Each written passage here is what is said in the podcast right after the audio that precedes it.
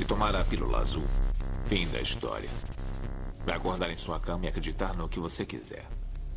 Se tomar a pílula vermelha, fica no País das Maravilhas. E eu vou mostrar até onde vai a toca do coelho. Lembre-se, eu estou oferecendo a verdade, nada mais.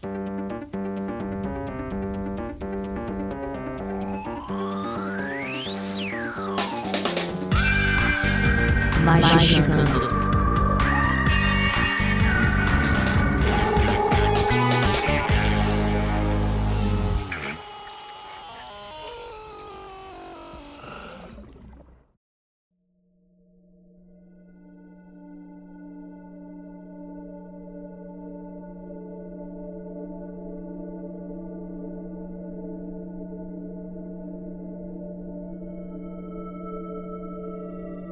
atenção, ouvinte do Magicante, está começando sua dose semanal de capirotagem. E hoje eu tenho uma questão para vocês. Ah, não, é o contrário, né? Eu eu queria emendar o elementar, meu caro Watson, mas não, tá, não tem nem Flávio Watson, nem tô fazendo certa. Mas questão. você acertou porque anão é um elemental da Terra. Então tá tudo no caminho.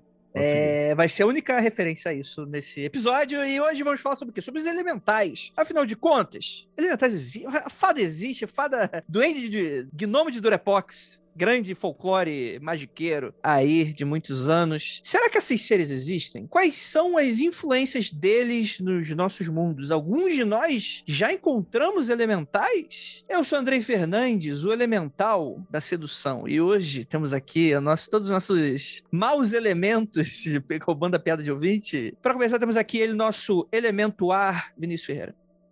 André, eu só quero saber uma coisa. Por onde anda Epaminondas? Cara, Epaminondas, né? Isso aí. Ele não tem a mínima ideia de quem é Epaminondas pela essa resposta dele. Não, é, você até acertou, eu não faço a mínima ideia, esqueci. É, mas eu sei que tem alguma coisa importante aí. Mas é uma, foi uma pessoa importante na minha vida. Temos aqui ela também, nossa queridíssima elemental de água, Juliana Panzulacqua. Eu ia falar um negócio, mas agora eu já fiquei sabendo que isso, na minha época, era o nome de um programa infantil. Mas agora, para o jovem, é sinônimo de boquete. Então não Oi? pode mais falar glubi-glubi. Outra vez eu falei glubi-glubi. Pro...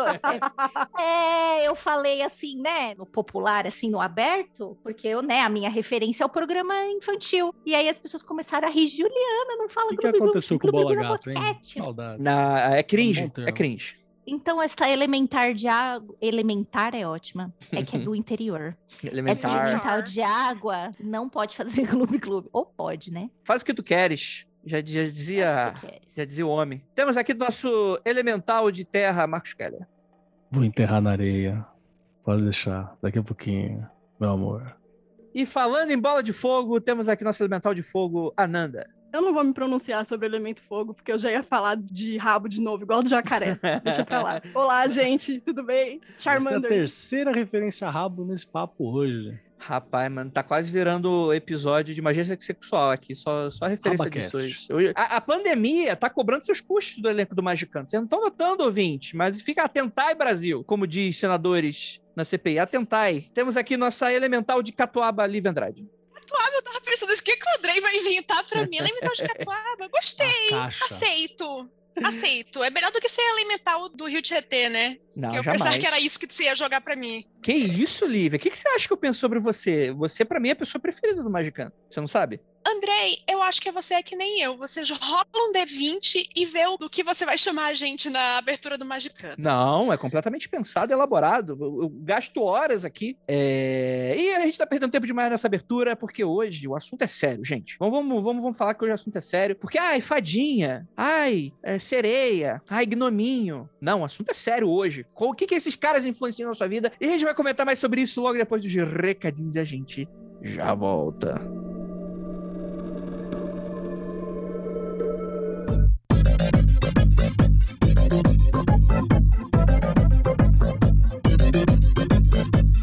Olá, tudo bem? Este é o bloco de anúncios e recadinhos do Magicanto. Aquele momento para você aproveitar para pegar sua água, se esticar um pouco e se preparar para o programa. E começando o mês de outubro, você, você ouvinte deste podcast mágico, que curte demais esse podcast, quer e pode apoiar financeiramente. Acesse o Apoia-se por Magicando ou o link aqui nesse post e com apenas cinco reais você já ajuda esse podcast e ainda participa das gravações ao vivo. Começou a apoiar, você já participa das gravações ao vivo. Se cuide, beba água, use máscaras, álcool em gel e evite acidentes. Nume de paz para você e até o próximo programa.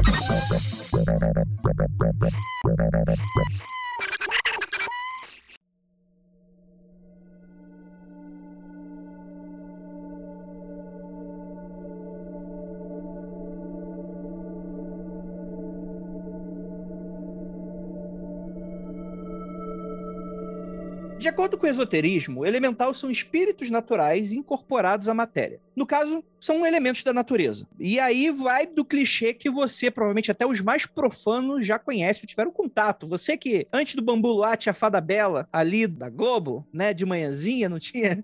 O que, que, é, gente? Eu tô falando sério, ué. Não, tem, não tinha. As pessoas têm contato com isso. É real, né? Eu não lembro quem era, não, a Fada Bela. Quem era a Fada Bela? Era Angélica. Era Angélica? Ela era uma fada? Era, era, era. Caralho, Luciano. Tô muito boomer, gente. Não sei o que, que é isso, não. Não tenho a mínima ideia do que você tá falando, né? Cara, Pô, eu, tenho, eu lembrei de um filme com Elemental. Quem assistiu aquele da Sandra Bullock fugindo do Elemental de lixo espacial? Ah, verdade. Pode crer, hein? Aquilo é um Elemental de lixo espacial. Gravidade. É, Gravidade. gravidade, é. Aquilo não é acaso, não. O bagulho tá com raiva dela, tá ligado? É. Vê o que, que ela aprontou aí na hora de subir para esse foguete aí, né? Mas enfim, né? eh, Os elementais estão muito presentes em crenças como o xamanismo, a Wicca, né? E paradigmas ligados ao mundo natural, geralmente. De acordo com Papos, que foi um dos, caras aí, foi um dos caras aí, né? Abre aspas aqui, vou fazer a citação direta. O caráter essencial dos elementais é animar instantaneamente as formas de substância astral que se condensam em volta delas. Seu aspecto é variável e estranho. Ora são como uma multidão de olhos fixos sobre um indivíduo. Ora são pequenos pontos fixos luminosos, rodeados de uma aura fosforescente. Podem ainda parecer criaturas indefinidas, combinação de formas humanas com animais. Faz sentido pra vocês o que o Papo está falando aí? Nenhum. Pra mim faz total sentido, Olivia. O que demonstra pra mim que o elemental é muito amplo, né? O aspecto aqui, porque dentro dessa descrição aqui pode ser desde aquela coisa mais efêmera, tipo o vagalumezinho no meio do mato, até o sátiro. É isso mesmo que eu entendi? que vale pra tudo, né? É, é amplo desse jeito? Ou ele, existe a- o bestiário mágico já atualizou aí os elementais? Então, cara, eu falo, é, não- tem esse bestiário. Quem vai fazer isso depois é o Papos e o Agripa, eu acho que eles fazem essas paradas. O Paracelso também faz isso. Que é de tentar dividir em, em segmentos né, específicos, que são as palavras gerais e utilizando o que eles entendem por, por elementos né, no período. Mas o que o Papos também estava puxando aqui era dizer que é, o, é a essência mágica de dar movimento e dar vida para alguma coisa, entende? Então, quando você tá fazendo. Ele tá meio que explicando egrégora também aqui, saca? Ele tá explicando qualquer coisa que funciona de uma maneira semi-autônoma também. Então, nesse ponto de vista, um sigilo, um servidor que você faz no elemental, um sigilo que você fez que tem uma, uma parte de autonomia elemental. Então, era, uma- era um sistema geral de visão das coisas, assim. Não é, não é uma parada holística, não é um termo que serve para todos os olhares, né? Ele fala como se não fosse ligado a alguma coisa. Porque, assim, a primeira coisa que eu penso quando ele vai falar de elemental, na verdade, é a preposição de. Elemental de. De o quê? Sempre é de alguma coisa. Isso é o Paracelso. Isso é o Paracelso que fala. Ah, tá. Paracelso, acho que a Agripa também fala bastante disso, mas eu não- Para quem? O Celso. Paraguai. Ai, meu Deus. É porque, de acordo com essa definição aí que o Andrei deu, que o Andrei leu, a ideia que eu tenho é que você que coloca alguma vida, né? Você que anima aquele elemento, dá ânima, né? Não que aquele elemental é originário de lá, né? Sempre esteve ali. Na verdade, é o caminho inverso, né? Pelo menos eu entendi isso. Ó, vou, vou repetir, vamos lá. O caráter essencial dos elementais. É, é prova de matemática agora, hein? Porque isso aqui é matemática. O caráter essencial dos elementais é animar instantaneamente as formas de substância astral que se condensam em volta deles. Ao meu entendimento, isso significa que eles já existiam e a matéria os moldou. Gente, isso tá mais complicado pra mim do que aquele negócio que o, o ouvinte mandou a carta pro Inteligência Vinícius artificial.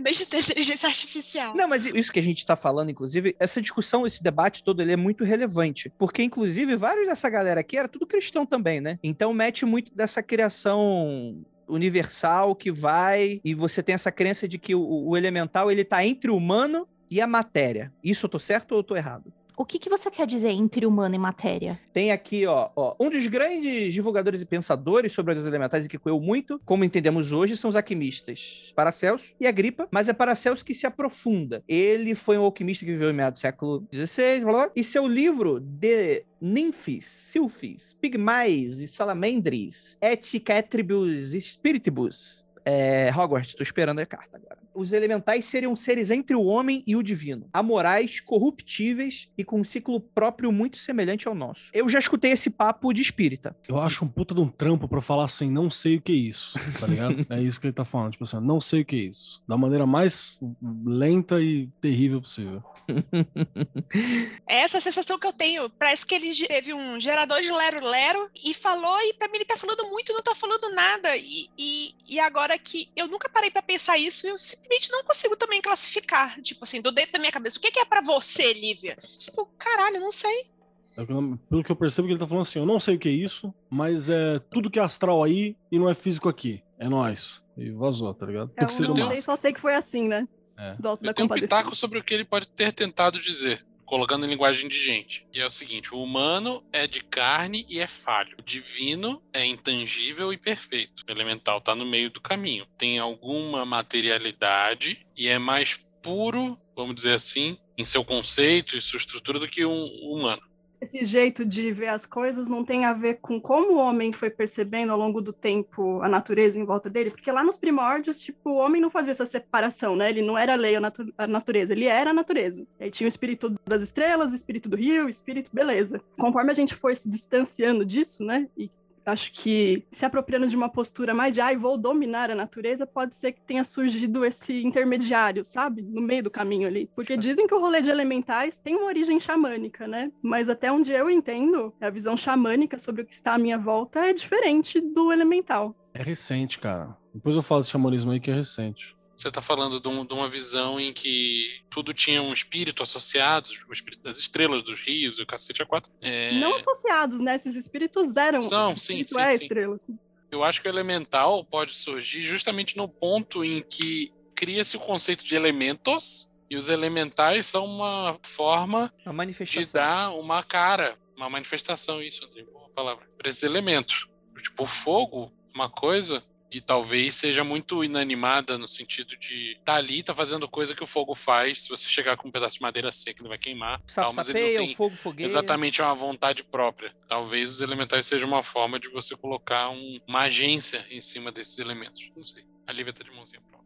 Não sei como é que está a sequência das coisas, mas me veio a pergunta o seguinte: se primeiro veio a concepção de elementais e depois de elementos e depois dos elementais, existem elementais de outras coisas em culturas em que os elementos são outros? Porque a cultura oriental tem cinco elementos. Que não são elementos propriamente ditos, são estados né, de existência, mas não é o conceito de elemento material que a gente puxa, tipo comportamento, manja. Mas tem uma parada aqui, Entendi. cara, que eu, vou, que eu vou levantar assim. Realmente, esse conceito dos quatro elementos, ele está baseado no conceito dos quatro elementos grego, né? Que tá lá na tradição pitagórica, aristotélica, principalmente, né? E, e a quinta essência, que seria o quinto elemento da vida, que estaria aí no meio desse rolê todo. Isso daí é uma construção. Então, como isso vai rola no Ocidente, né? Vai ter influência grega, que depois vai influenciar a Idade Média e vem puxando, nos quatro humores, na parada toda, acaba que define. Mas aqui tá bem naquele período da gente tentar organizar o universo com Deus no topo e o homem embaixo. Então, como o homem tem que estar embaixo, inclusive, né? E Deus no topo. Então, o que, que eu faço? Onde é que eu enfio os anjos? Porque teve uma hora que tiveram que sentar a galera, sentar todo mundo lá do- da, da cristandade e falar assim: e aí, cuzão, o que, que eu faço com o anjo? Anjo é Deus? Não, anjo não é Deus.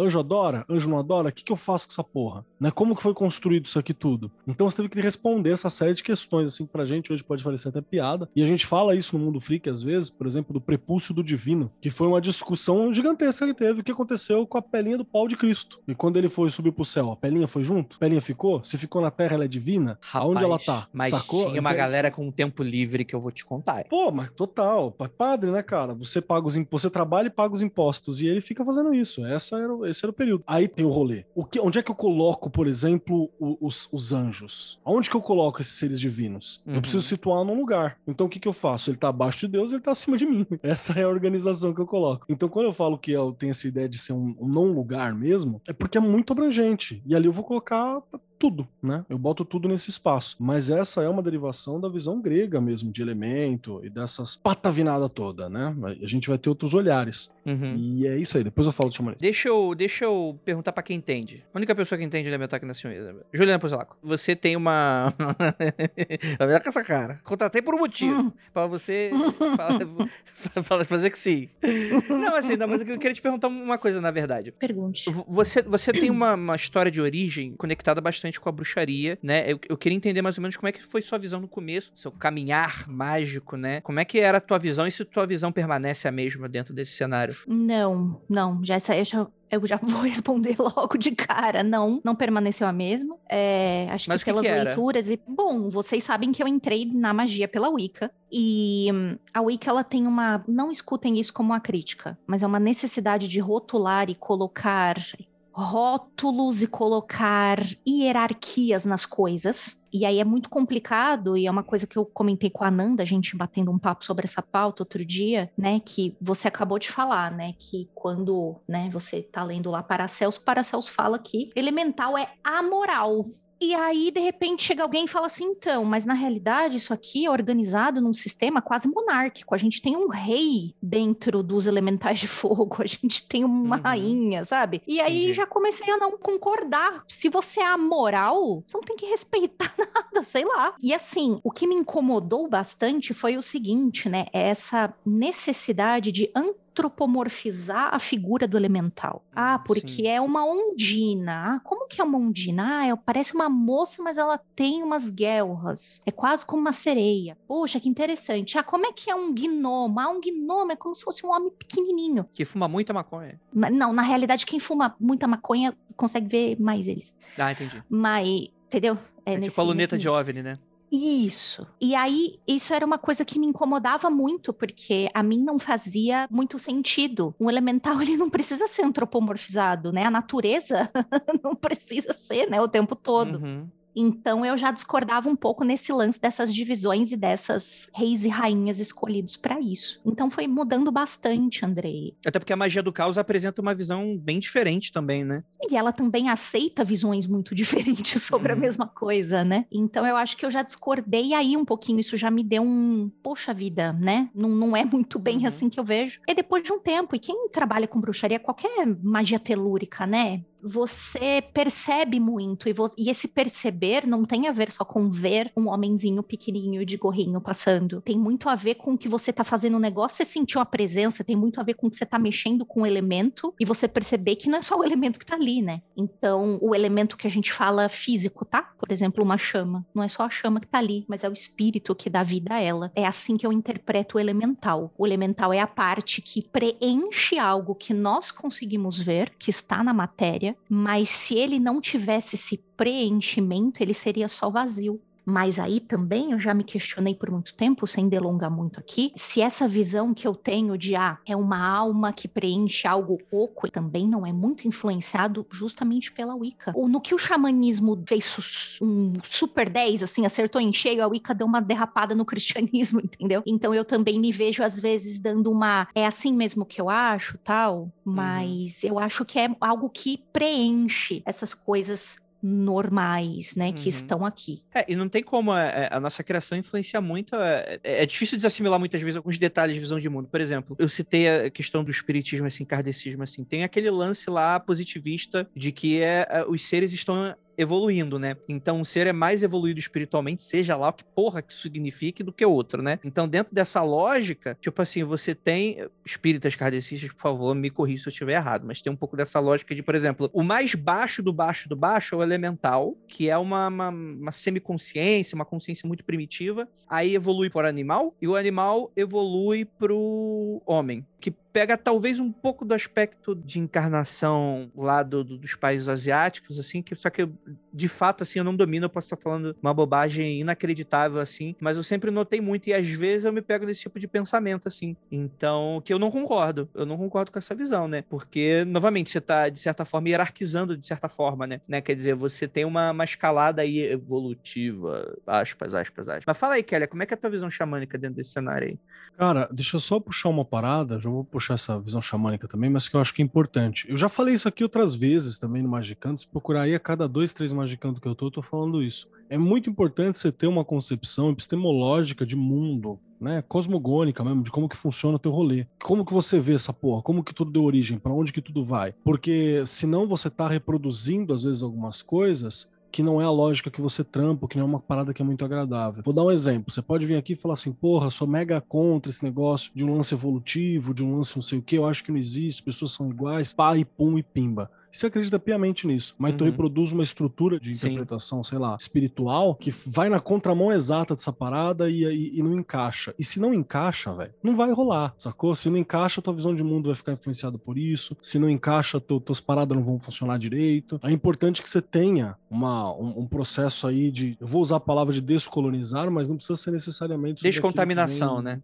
Uma descontaminação, é. Você precisa achar o que é teu, cara. Qual que é a tua verdade nessa porra? Uhum. Esse aqui é o rolê tão bonito que a magia do caos sempre pregou, inclusive, e que a galera enfiou no cu e fica batendo punheta pra sigilo de terceiro agora, porque é esse que é o rolê. Então, é, porque é você encontrar a tua verdade, é você trabalhar nesse sentido. E aí, quando você fala de elemental, mano, tipo, o que que é um, um elemental e tal, pra mim, pro elemental, eu tô falando sobre espíritos né, que estão envolvidos com a existência. Eu vou chamar de natureza porque é um ambiente que está em volta, mas não necessariamente está relacionado só à natureza. Pode estar relacionado a objetos manufaturados também, né, que não são necessariamente naturais, ou até, sei lá, o plástico, que não é elemento que você encontra. Por que, que você não pode ter algo associado a isso? Sacou? Essa questão de que tudo está vivo. Mas se você perguntar o que, que é, na verdade, isso, eu não faço a mínima ideia tá ligado? E é importante você também deixar bem claro que não necessariamente é uma coisa que você precisa saber, mas é importante você ter algum conceito para lidar com isso. Então você tem uma série de modelos que vai funcionar para dizer o que, que essas criaturas são, o que, que essas coisas são, manja? E aí vai variar, cara. Por exemplo, você tem um modelo comum na parte mais norte da Europa que vai influenciar essa galera, inclusive, que é uma forma bem dogmática de ver a realidade. Então vai falar assim que esses espíritos estão da, da natureza são uma expressão da força vital da natureza. E aí eu vou te fazer o quê? Vou dividir em quatro elementos, porque são os elementos que eu interpreto, que nem são elementos, que são arbitrários pra caralho, porque umas coisas são física, outra é energia, outro foda-se, né? E aí é mega arbitrário, alguém acordou de manhã e filmou no cu e tirou isso, e quem fez isso provavelmente foi lá o, o- o Pitágoras e o, e o Aristóteles, que fizeram isso porque eles estavam olhando para os filósofos pré-socráticos, que estavam pensando os elementos para dizer o que, que estruturava o mundo, né? Então vai lá, tá um, o que estrutura o mundo é o fogo, o que estrutura o mundo é a água, o que estrutura o mundo é o Capitão Planeta. Eles estavam lá fazendo essas paradas levantando. Então isso é uma estrutura de mundo. Aí tudo vai variar de como você compõe essa visão. Acho que isso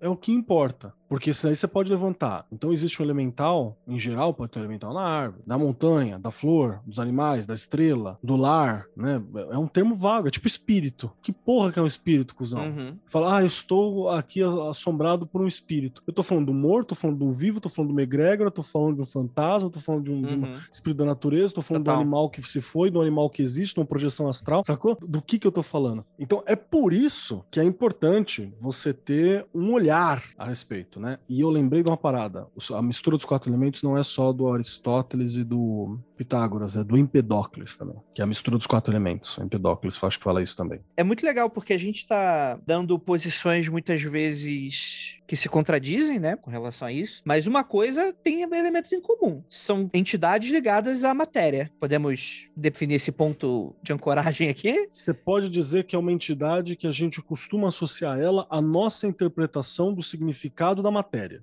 Tá. Sacou? Por Porque exemplo, a eletricidade é matéria? não é, mas vamos chamar de matéria aquilo que existe. Vamos melhorar, melhorar, hein? Ó, ó, ó, ó a terminologia saindo aqui, hein? Isso é ciência na prática. Ciência merda, inclusive. Que é aqui, desculpa, Atila, que é o seguinte. Vamos falar que eles são inteligências ou entidades, quiser usar esse nome abrangente, que estarão associados a expressões fenomenológicas da existência. Olha aí, aí funciona, porque vale qualquer coisa, né? Eu tô criando um termo de qualquer coisa para qualquer coisa. Gerador de lero-lero. É, o elemento é estático e o elemental é dinâmico. Funciona. Olha aí. Responde? Nada. Mas Funciona também. Deixa eu fazer uma pergunta. Por exemplo, você não vai pedir que o fogo faça alguma coisa, mas você pode pedir que os elementais do fogo façam alguma coisa, porque o fogo a gente conhece. Ele não Sim. vai fazer nada inesperado. Tipo, ah, lambeu e pegou a cortina. Não, cara, isso é esperado que o fogo faça. sacou? E aí tem a interpretação do fogo, quando eu falei de fenomenológico. Que assim, você pode olhar pro fogo, e se olhar pro fogo, você falar, ah, esse aqui é o fogo de Prometeu. É o fogo dos deuses Sim. que dão o avanço humano. Esse aqui é o fogo da destruição. É o fogo do inferno que queima e não purifica, destrói. É o fogo divino que queima e purifica e salva a alma. É tudo a mesma porra de fogo, vale qualquer coisa, tá ligado? Você pega, Uhum. pega uma, uma- a vontade, pode ser a vingança, pode ser o fogo da paixão. Pode ser o, o Lacrei 13 fogo no na, rabo. na eleição. Pode ser tudo, né? Exato. O É isso vermelho. aí. Mas, cara, eu entendi. Então, vamos lá. Eu tô. tá- Gente, vocês estão percebendo que eu, tô- eu sou um cego no escuro, mas essa é a minha Você tá experiência tentando, no né? Magicando, vendo. desde o episódio número 1. Isso aí você pode. Coerência, vocês podem cobrar de mim. Eles são espíritos não humanos. Correto? Depende. Ah, não, vai se fuder. Não, isso aí você tá É. me zoando. Aí você tá querendo me fuder. Porque tem uma, toda uma corrente que defende que elementais se manifestam como pessoas. Ou que. Elabore, ó, por favor. Por favor, duas ideias. que né? você conjura um elemental, passa uma semana e aparece uma pessoa na sua vida. Caralho, bicho. Então é realmente é qualquer coisa. Vou trazer dois acréscimos ainda, ó, dois acréscimos. Você tem uma corrente também que vai falar, você falou que o elemental é uma coisa não humana, mas que o elemental ele é uma expressão de uma energia tua, que você animou aquilo, Uhum. então, tem isso. E você ainda vai ter a galera que também vem de um rolê espírita muito louco, que misturou com umas, umas, umas paradas tudo loucas, assim. Mas metade da população humana que tá aqui em volta, por exemplo, não foram seres humanos bem feitos na hora da trepada de papai e mamãe. Então, eles são seres humanos incompletos e desequilibrados. Concordo. Elementalmente. Então Concordo. elementais. Você não tem os quatro elementos. Que é uma forma incrível de você julgar alguém, né? Da forma como você quer e também não ter prova nenhuma. de Que a Concordo. pessoa é exatamente aquilo que você Brasil 2021, essa é a minha egrégora hoje. E tem uma boa parte da literatura esotérica aí que equaciona elemental com familiar, né? Interessante. Ou seja, interessante. qualquer espírito companheiro, vamos dizer assim, é, taca o nome de elemental em cima. Muito bom. E ainda tem o- Hum. a galera tipo Levi, né? Acho que é o Levi que fala isso, que chama de gênios elementais. E com isso ele equaciona com qualquer inteligência, qualquer forma de pensamento, no entanto, necessariamente ligado a algum elemento. Vamos falar um pouquinho sobre a diferença de cada um dos elementais. E, aliás, eu acho que para você escutar esse Usando o modelo episódio. clássico. É, usando o modelo clássico. É, odeio esse pessoal da academia que quer tudo. Ai, do que, que você tá falando? Tô falando do que eu quiser, filha da puta. Vou falar aqui da Andrei. descrição dos elementos. A Ju, a Ju mesmo acabou de entrar aqui e falar: acho uma merda você ter essas definições. Foda-se, é o que eu tenho aqui. O Vinícius fala: essas decisões são uma Chegou porra. minha revista Vem Capricho, eu tô fala, Não sei lendo. por que que define isso. Aí a gente vai falar justamente disso, tá ligado? Então é melhor explicar. que É o que você mais vai encontrar por aí, entendeu? Exatamente, é o mais comumente associado a elementais. Mas antes de Se eu. você não quiser ter uma conversa sobre o prepúcio de Jesus Cristo, sexo dos anjos, e quantos anjos dançam na ponta de um, um alfinete, você simplesmente aceita e vai discute embora. daqui adiante, é isso? Mas isso é, isso é qualquer coisa esotérica, né? Tu aceita e segue adiante, é isso. Vambora. Exatamente. Isso é a sociedade, inclusive. É, também, tá. A construção, a ideia de humanidade, de sociedade. Mas aí eu tenho uma, uma questão só que talvez seja um pouco sexo dos anjos demais, mas que me Ih. atentou, que você falou aí do, dos gênios, que é o seguinte, tem aquele rolê que eu sei, que, por exemplo, o anjo é associado a certos elementos, segundo a tradição esotérica ocidental. E aí me vem à cabeça que pô, talvez eu esteja misturando alhos com bugalhos aqui, mas que tem aquele rolê dos dijins do, do, do, do, do, do- do Oriente, que, vamos lá, que tem aí, tem esse rolê aí, né, dos dijins e tal, que fala que os dijins, eles não são anjos, mas anjos existem. Mas os anjos e os homens são feitos de uma matéria diferente dos dijins. Dá pra considerar o dijin um elemental? Porque ele não é anjo, não é homem, não é Deus. Ele é outra coisa, né? Não? Ah, pode Jin é uma raça Hoje- separada tal. Tem, tem uma, uma sociedade de Jin, enfim, tem nada a ver. Sim, sim. É, e lembrem-se, se você assistiu o American Gods, os jeans são os mais pausudos do universo. Tem, Vai dizer ó, que aquele Jin não é fogo. Não é fogo. É, Inesquecível, Fogo- gente. é fogo que Inesquecível. arde sem se ver, porque o- aquele olho lá não enxerga, né? Não sei se vê porque você tá de costas, né? Quem mais pausou e deu uma Que voltadinha, de- levanta a mão, por favor. Nossa, Que falta de criatividade do V, gente. Tem tantas outras posições mais agradáveis. Vamos. inclusive, a- a inclusive tá a bundinha dele também era bem bonita. Nossa, era da hora mesmo. Ele é inteiro gato, aquele mano. Pa- Pandemia, gente, é isso aí. Ouvinte, é, precisamos de ajuda. Não nos critiquem. Precisamos de tratamento, não críticas. Exato. É, Não é à toa que o Salim ficou com aquele amor de pica dele, né? Porque, porra, que ó mão da Mer, né? Né, rapaz? Vamos lá então. Vamos, vamos categorizar Onde bate, aqui. fica. Amor de pica. Antes de qualquer coisa, antes de você continuar esse episódio, ouvinte, a gente recomenda que você escute nosso episódio passado sobre os quatro elementos, que eu acho que vai fazer muito mais sentido a partir daqui com o que a gente estiver falando. É o número 95 episódio. A gente tem essa associação dos quatro elementos básicos da magia, trademark. É, o elemento fogo seriam as salamandras, comandada pelo rei de Jin. E eu não vou nem pegar muito no pé da galera do, do rei de Jin, porque se a igreja católica transformando Deus em demônio, eu acho que essa galera pode transformar de Jin em rei, então tá tudo certo. E, e é muito interessante porque, para mim, é o elemental que buga todo mundo, né? Porque, ai, água, ondina, é quase uma sereia, a gnoma é da terra, é fadinha do ar, aí entra a salamandra do fogo. Que porra é essa, bicho? Quem escreveu isso tava doidão? Que- quando que essa salamandra cospe fogo agora? Que, que, que é a salamandra? Salamandra é uma lagartixa metida besta, André. Mas lagartixas bem grandes. Depende da salamandra. Mas, Kelly, eu tenho certeza que você tem essa resposta. E não é porque é um bicho de sangue frio e por isso ela tem que ficar próximo de ambientes específicos para manter a temperatura. E aí talvez no inverno ele fica próximo do lugar que tinha fogo. Aí a galera falou, ah, deve ser associado a fogo. E é um bicho de deserto também, né? É, eu tô. Ajuda eu ok, eu tô mega chutando assim, tá ligado? Mas E eu talvez é pelo isso. movimento dela, que ela faz. Instituto. Ah, ela faz- Tirei do cu. Faz razão, faz razão, faz razão. Mas tô Foi a tirando do primeira coisa que eu também. pensei. O movimento da salamandra dá pra fazer uma analogia com o movimento de chama, né? De fogo, assim. Foi a, pr- a primeira associação que eu fiz. É que as minhas salamandras elas não dançam pra mim, mas. Ela Mas não dá nem uma fugidinha. aí- A salamandra dá umas fugidinhas, assim. Puxa Esse o pandeirinho. movimento aqui também tem na água. É, Puxa o pandeirinho E pra cobra também faz isso. Tá bom, vocês me Não, é, convenceram. é, é, é- Ok. Existe um animal chamado salamandra de fogo. Acabei de pesquisar aqui, ó. Ok. Por que, que ela E tá são, são que bichos que parecem de um videogame, né? As larvas são aquáticas e o adulto é terrestre. A salamandra de fogo. É o Capitão Planeta, caralho. Tem tudo aqui. Exatamente, né? É, é na Austrália que tem? Não, Portugal. Portugal. Também tá na Europa. na- tá- vai de Portugal a Polônia. Então tá em todo lugar essa porra. Tipo rato, Uhum. pombo. Em tudo quanto é canto. E aí as salamandras elas estão associadas a- ao elemento fogo, que tem todos aqueles conceitos que a gente tanto falou no nosso outro episódio, né? Então vai lidar com paixão, vai lidar com vontade, vai lidar com força de vontade. Tô carente aqui de conceitos. Mas é isso, né? A gente vai pro elemento água, onde são as ondinas, muitas vezes associadas também com ninfas, também associadas com sereias, em que o rei é o Nixas, que, não sei, tá aqui, né? E é interessante que tem tudo aquilo lá, né? Além de você encontrar elas nos rios, lagos e mares, você tem essa questão de trabalhar com todos aqueles outros conceitos, né?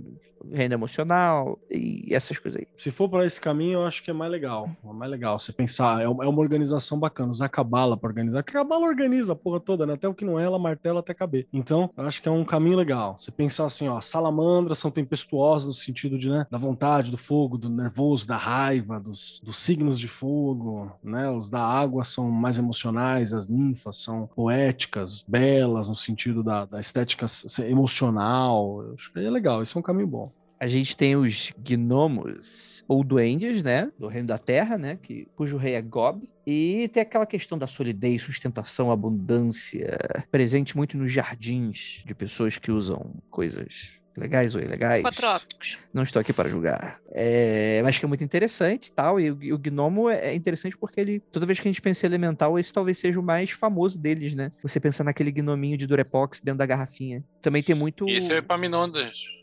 Então, sim, eu, eu lembro de. eu Por onde anda. Epaminondas? Por onde anda. E temos aqui os elementais do ar, que são os silfos, fadas e por alguns também anjos, né? Que é comandado pelo rei Paralda. Eu acho que isso aqui tá muito. Esses reis aqui, eles estão muito. Aqueles programas de nome aleatório. Dá- Dê o nome de RPG pro teu personagem. É, esse, aleatório, né? esse papo aí todo de rei, pra mim, é tudo de coisa de gente que leu o livro do AD&D aqui. Isso aí, né? E é interessante que eles são dos elementais do ar, né? Que também é. Que se gno... Dá disputando ali com o gnomo, fada, né? A famosa fada esotérica daqueles cartazes coloridos. A diferença entre o cartaz esotérico e do Testemunho de Jeová é que do Testemunho de Jeová é de dia, o esotérico é durante a noite. Fica aqui a, a Tá informação. Não, e não, não tem, abraçado não tem criança brincando com leão É. no, no esotérico. Mas tem com unicórnio. Não tem criança. Depende do pôster. Mas geralmente tem uma mulher pelada. Tem pelada, é verdade. Tem uns golfinhos nadando no, no universo, né? Com os arco-íro. Pô, como é que é o nome desse maluco que desenhava os bagulho com aerografia? Era sempre um cavalo e uma mulher mu- musculosa, peituda, pinap. Tem o nome desse maluco, cara, que faz. Frazeta que faz o bagulho do Conan. Porra, revista Heavy Metal. É isso aí mesmo, gente. Vai lá, filme forte.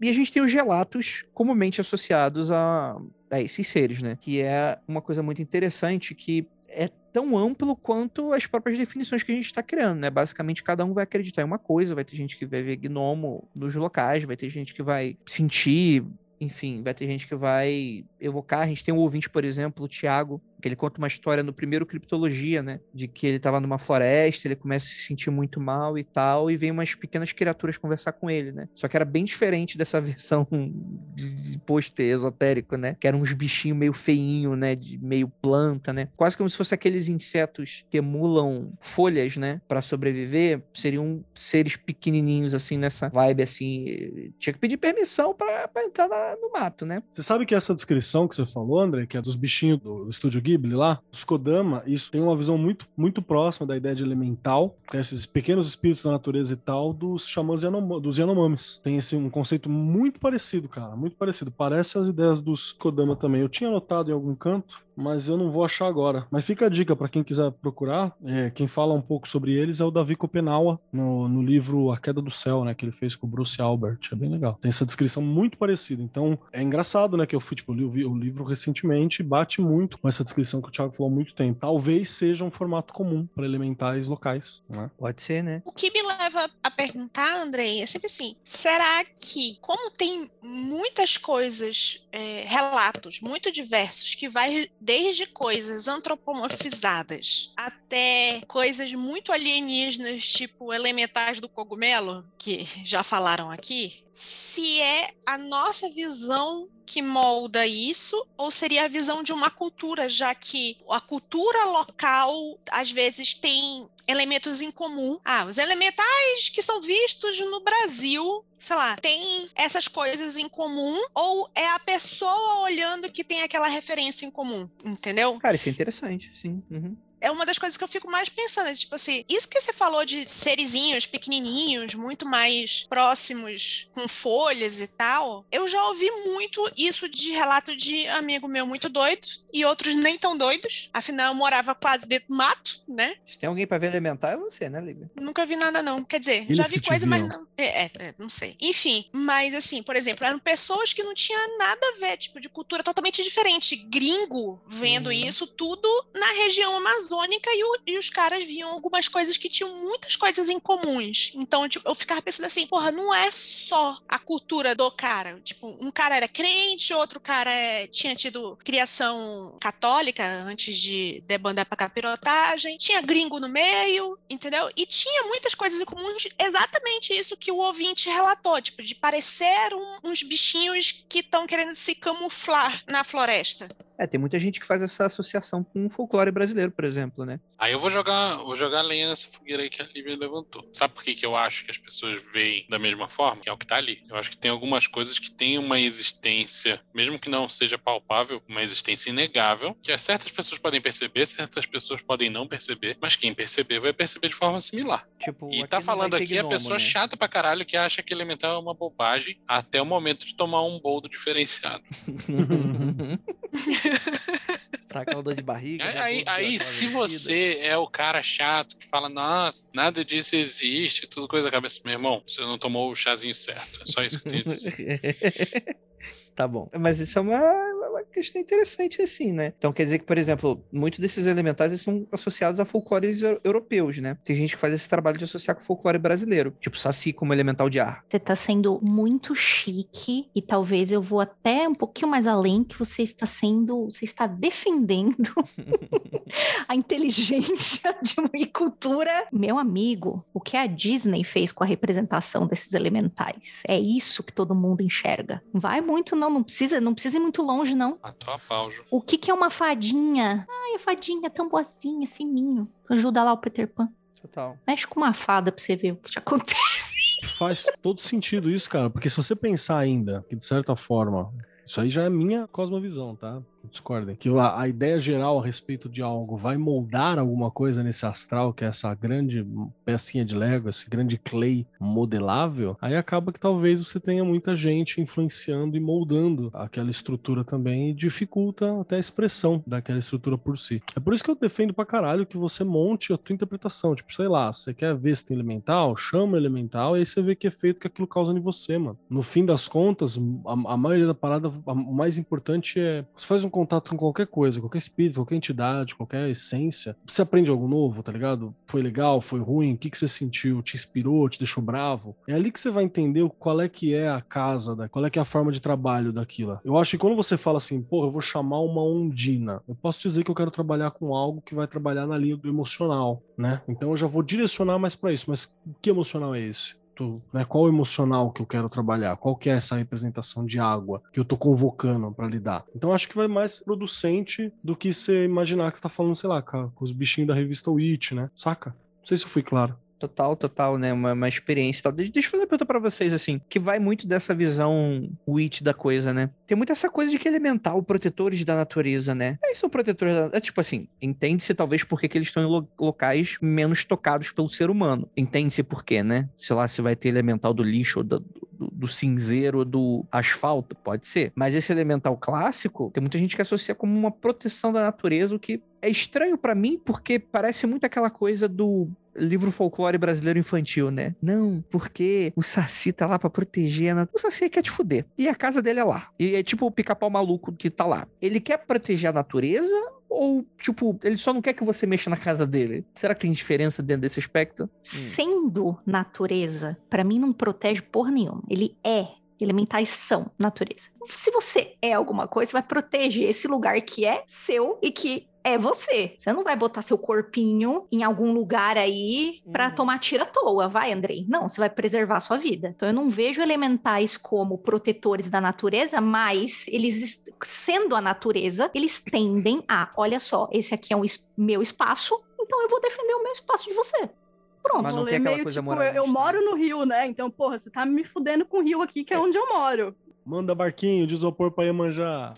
Nossa. Vai sim, amiguinho. Vai lá. Voltando três páginas aí nessa discussão, a pergunta importante que a gente precisa fazer é: o que é proteger a natureza? O que é o curso normal da natureza? Exemplo: existem ecossistemas em que para árvore, tipo, no, ali na região da Califórnia, existem ecossistemas em que para as árvores se reproduzirem e, e, manterem seu próprio ciclo de vida, acho que tem isso no cerrado brasileiro também, é importante que tenha queimada. Sim. E aí, evitar um incêndio, é, proteger a natureza, vai morrer bicho pra caralho, vai morrer meia dúzia de árvore no meio do processo tal, mas é, faz parte do ciclo. Sim, a gente não tá falando de incêndio O que tá acontecendo agora, né? hoje, tá nos Estados de... Unidos? Um monte de incêndio descontrolado. Isso é a natureza acontecendo? Isso é a natureza se protegendo e a gente tentando apagar o fogo e a gente atrapalhando o curso da natureza. O que é natureza? O que é proteger? Então, eu acho muito difícil responder a pergunta: elementais estão aí para proteger a natureza, sim ou não? Sendo que o próprio conceito de proteger é altamente volúvel, né? É tudo conceito artificial, no fim das contas. Sim, eu acho que isso é muito interessante, né? Faz parte do ciclo, né? Sabe o que você me lembrou também? Teve o papo, acho que foi o papo que a gente teve com o Nazi, que o Nazi estava falando sobre quando a gente tem representações antropomórficas demais de orixá. Era uma das críticas que ele tinha também, né? Porque representação antropomórfica é para você compreender, facilitar, e porque teve uma ligação entre aquela, aquele elemento que ele estava expresso com algum ancestral, com algum antepassado que representa alguns valores ou alguma,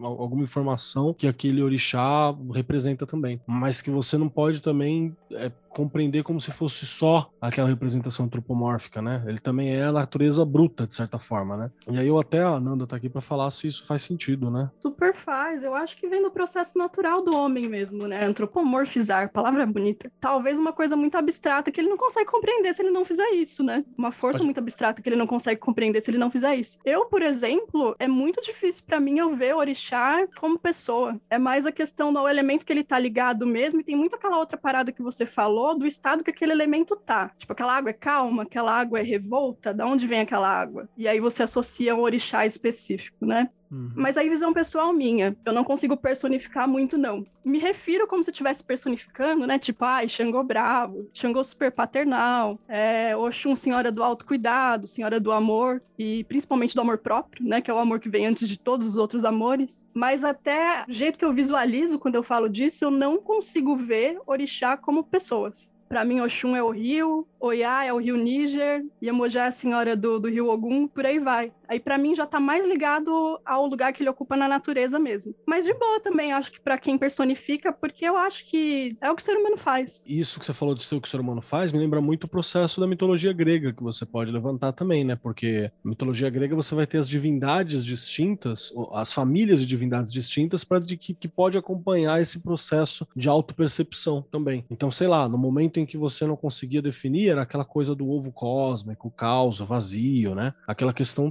toda. E aí você em seguida tem uma, uma representação da natureza que ela é os titãs que é uma natureza que não está domada. Então, por exemplo, quem que eu tenho? Eu tenho oceanos, que é esse mar desgraçado, né? Esse mar, filha da puta, é, que, que é um mar que eu não domino, é um mar monstruoso, é um mar que eu não entendo, é um mar que eu não sei o que que é, é um mar que não dá para lidar. Aí depois você tem Netuno, que é, perdão, depois você tem Poseidon, né, na mitologia grega ainda, que já é um mar que eu consigo dialogar, eu consigo fazer sacrifício, eu consigo conversar Mas com não é ele. dialogar tanto também, né? É aquele dialogar. Mas também não é tipo, tanto. E por fim você tem Netuno, que já é um mar que você pede para ter a, a questão já, já com os romanos, que já é um domínio Sim. de certa forma do mar, mas comércio, ainda né? ele não é teu amigo. Comércio e tal. Então, Em si, ele vem como uma metáfora, né, da interação desses elementos. Tô lembrando aqui agora do casamento de Oiá com Xangô. Xangô é o senhor do fogo, do trovão, e Oiá é o raio. Então eles são casados, porque o raio não tá sem o trovão, eles sempre estão juntos. né? é, Então acho que até a, a própria mitologia ela vem explicar o que é in- incompreensível para o homem no sentido de fenômeno da natureza, né? Eu vou, vou até pedir pro ouvinte, por exemplo, se você quiser ver esse- essa mitologia na vida real, você faz o seguinte: você pega um garfo, você vai precisar de uma tom... brincadeira. Uhum. A gente tem no, no esoterismo, né, a presença, relatos, né, em que você tem figuras famosas dando uma dialogada com elementais, né. A gente citou num dos últimos episódios ali que a gente falou da, da, da Celine Dion, que ela no, no Autodefesa Psíquica, né, um dos momentos ali, ela fala que ela tem um encontro com o elemental do ar, que é uma das minhas partes favoritas do livro, aliás, né, que, que denota, assim, o, o quão Eu não lembro como é que era. É- O que acontece? eu fiquei de ler, acabei não lendo, mas o que me marcou muito era ela no alto de uma colina, ela encontrando uma parada que era muito selvagem. Não era um. Ai, fadia, fadia. Não era. Era um negócio tenso, poderoso, que, tipo, foi um, encontro muito marcante pra ela, né? A gente vai ter os relatos do Spare, né? Só que aí tem um. Acho que talvez seja outra coisa, né, Kelly? Não sei. É, é porque assim, pra mim, você pode chamar tudo de elemental que acho que responde. Mas você me lembrou também aquela história que o Zé das Batatinhas, né? O Ian Fries, o João das Batatinhas, ele fala no, no Mágica Visual, inclusive comprem Mágica Visual, que é muito bacana. Ele fala da visita do Crowley à Fraternita Saturni, né? Que ele vai lá e aí, tipo, o Crowley tava passeando no jardim com o pessoal. Aí sempre que ele achava uma pedra que era chamava atenção, grande, ou uma árvore, especialmente enrugada, alguma coisa que ele via que tinha um diferencialzinho que seja. Ele tirava o chapéu e cumprimentava. Então, ô senhor Árvore, tudo bom? Cumprimentava, tirava o chapéu e saudava. Aí a galera da Saturno ficou, nossa, o mestre Sir Alistair, ele tá respondendo aos cumprimentos dos seres da natureza. Os espíritos elementais vieram ver o mestre. Aí vieram perguntar pra ele como é que ele fazia. Ele ensinou um rito muito doido lá, que você fica, sei lá, 20 dias dando atenção pra uma árvore, e aí você vai começar a ver a árvore como algo especial, né? Ainda tem uma cláusula de, de falha, né? Tipo, se não der certo, você fica mais 20 e tantos dias.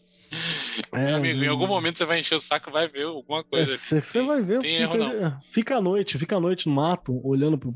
Você vai ver coisa pra caralho ali. Não tem jeito. É, isso me lembra uma vez. Eu tinha um namorado que era Wicca e. E ele era o Crowley reencarnado. Não. E ele tinha a plena certeza de que a Lívia, pessoa que vos fala, conseguia identificar onde tinham elementais. Tipo, Eu acreditaria ele falava nisso. assim, tipo assim, ele ficava me perguntando, ele tinha alguma coisa pra fazer que ele precisava arranjar uma árvore e pedir alguma coisa pra árvore, tipo, tirar um pedaço de cotoco de madeira, que nem a Juliana que tava tentando fazer a varinha dela e o cachorro veio entregar a varinha, precisava arranjar um pedaço de cotoco de árvore. E ele falava assim: "Não, Lívia, não, senta aqui". Aí você fica observando. Qual é a árvore que te chama a atenção? Qual é, da qual é a puta não árvore teve mais a decência de procurar por ele. Que ele, ele virava pra mim e ele pedia qual era a árvore simpática, entendeu? Tipo assim, qual é aquela. falei, tá, É aquela ali. A árvore simpática, aquela ali tá muito simpática. Vai lá. Ele vai lá e tal. Ia lá conversar com a árvore, sei lá o que, que ele fazia. Enfim, dito isso, eu fiquei um, um tempo pensando assim: o que caracteriza uma árvore simpática, por favor? O que caracteriza uma pedra simpática? Vamos invocar o Sergei pedir pra ele responder pra gente o que, que é uma árvore. que, que é a árvore simpática. sensual? Abraço, Serguei. Eu tava me sentindo que nem um. Eu tenho certeza que era o que o Crowley tava fazendo. Chegava lá, bom dia, dona árvore. Esse aqui é o, é o fulano. Quero apresentar Uh. ele pra senhora. Não sei o que, tá? Vocês ficam conversando aí que eu vou chupar um picolé mais adiante ali, tá? E, e deixava os dois conversando lá. Exato. Como é que é o nome daquele, o problemático Nagual lá, o, como que é o nome dele? O Dom, do Dom Juan, esqueci o nome do cara. O Castanheda. Castanheda é problematiquíssimo, inclusive, gente. Procurem saber. Castanheda, problematiquíssimo. Problematiquíssimo. Ele é aquela sociedade louca dele. Dom Juan é o sagrado anjo guardião dele, que também é problemático. Enfim, é, o Castanheda ele fala, né? Pra você pegar uma pedra, e você olha pra pedra e você pira na pedra, assim. Você fala, olha, essa pedra parece o rosto de uma senhora. Então ela deve representar uma parada. Então você viaja. É você ter uma alucinação olhando pra pedra. E aí o que você fala que o elemental tá falando pra você ali. E quem vai dizer que não é, tá ligado? vai ter.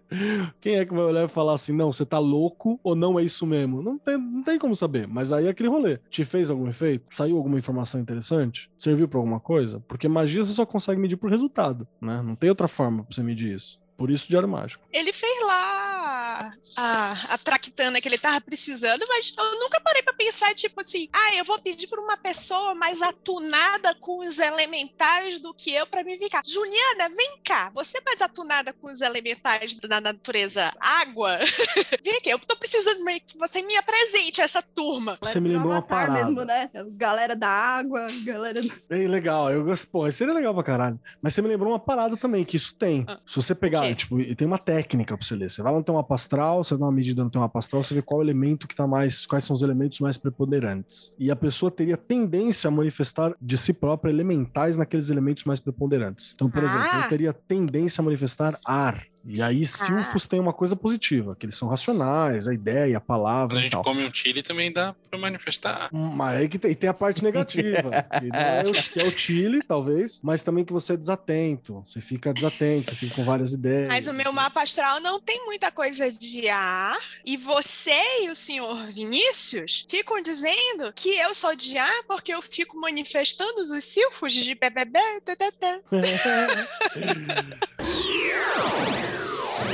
Andrei, eu tenho uma história do Sper com elemental. Fale. Bom, primeiro que o conceito de, de elemental para o Sper é de que são manifestações do subconsciente, não tem nada a ver com elemento, propriamente dito. Uhum. Inclusive, o elemental, para ele, não precisa ser um elemental de, elemental ponto, entendeu? Uhum. E tem uma história. Acho mais que certo, inclusive.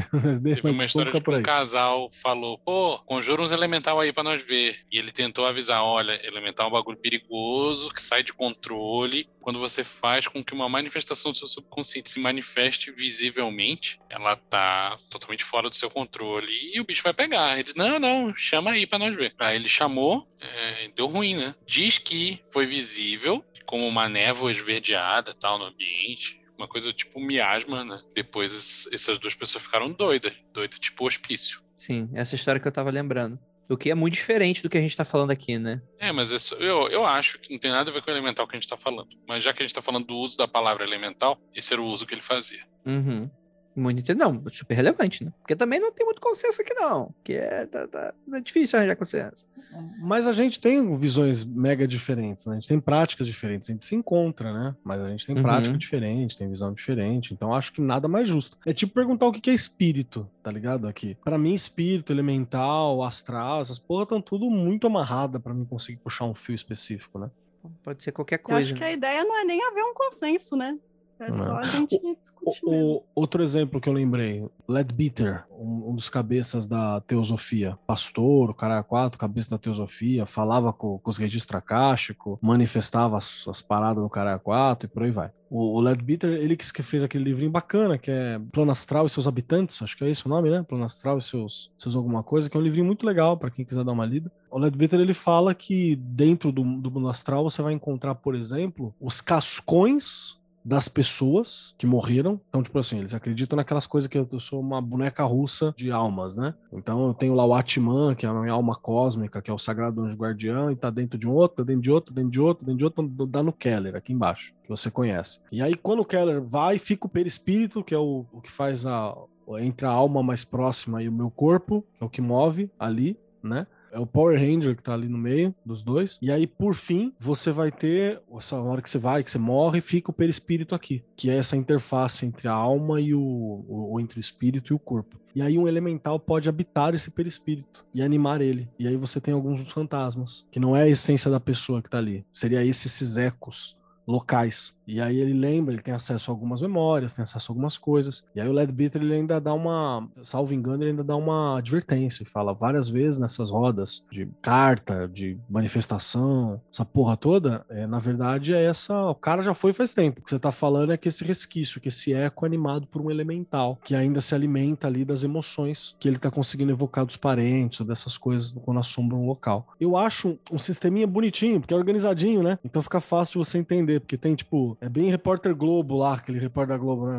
Onde habitam, o que comem, o que fazem, né? Então isso é da hora pra você dar uma, uma entendida. É isso? Não sei. Mas... Com toda certeza, com toda certeza. E aí, vocês já encontraram elementais?